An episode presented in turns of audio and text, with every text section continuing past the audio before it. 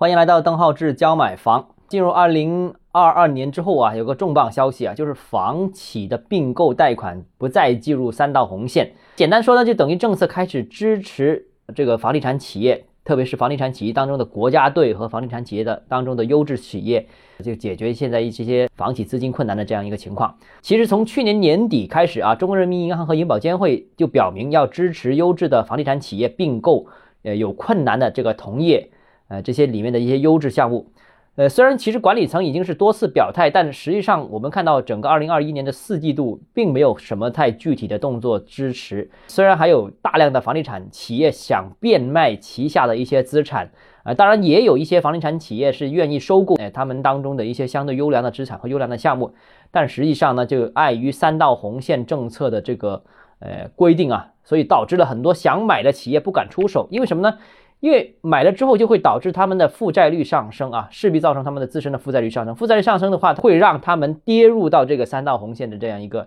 陷阱里面，那对他们是诶非常不利的。那些有问题房企的后尘出现了后续的这些融资困难，所以呢，其实这个有有一部分企业虽然想有所收购的并购的动作，但是一直都不敢出手，所以就呃担心这个三道红线的政策影响。所以现在如果说银行这个。将房企的这个并购不再计入三道红线的话，可视为呃具体的政策开始支持房地产行业的这个整体并购，那相信对后市呃这些并购会有一定的帮助，对解决现在房企的资金困难、呃融资困难会有一定的帮助。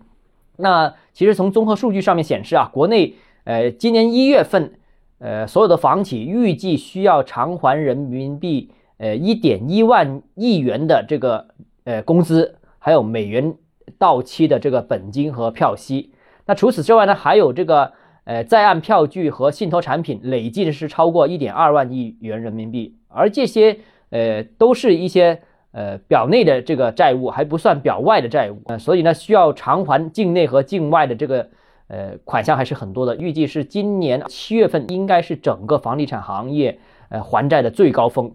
那所以呢，这个去年四季度一批房地产企业呃暴雷的情况呢？不是个案，而且呢，今年这个一季度，我相信还会陆陆续续有来。目前，呃，即将有债务到期的房企，其实已已经在积极筹款，但是现在筹款，他们遇到了两个大的问题。第一个问题就是楼盘销售后回笼的资金，并不能用于解决自身的债务问题，因为，呃，销售回笼的资金都是项目公司，项目公司有很多地方政府规定。项目公司收回来的钱只能用于建设房子啊，这个建设款账户有相关的规定，所以呢回不了母公司，而融资又是通过母公司进行融资的，所以就资金就卡住啊。就算卖东西回了钱，但是也解决不了债务危机，这是第一个。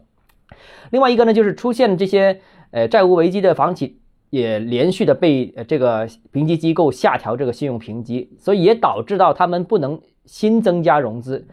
房地产行业就是所有房企都是这样的，就借新债还旧债啊，不断的这样累积下去，所以让这个融资规模保持一定的稳定。但是现在问题就是，哎，旧债到期了，但新债发不出去啊，这个循环就这个动作做不下去。有这样一个问题之后呢，所以呢，这个房地产企业就普遍遇到了资金问题。那此次啊，如果说这个并购贷款如果真的能够全面落实的话，那基本是可以。呃，判定整个房地产行业或者说房地产企业的连环暴雷问题是有望得到解决，至少是呃一大部分解决啊。那持续困扰房地产债务的问题呢，可能会有出现一个方向性的转变。那未来暴雷的企业，我相信仍然会出现啊，因为现在有问题的企业还是很多，而且问题也比较大。呃，虽然这个问题还会有，呃，债务问题还会有，暴雷还会有，但是整个行业的问题会逐步得到缓解。呃，另外对于入场救市的那一批。房地产企业如果他们能获得融资的话，而现在市场又这么低迷，而这些有债务的房企抛售的项目价格又是这么便宜，所以对他们来说可能也是一个抄底的一个难得的一个好机会啊。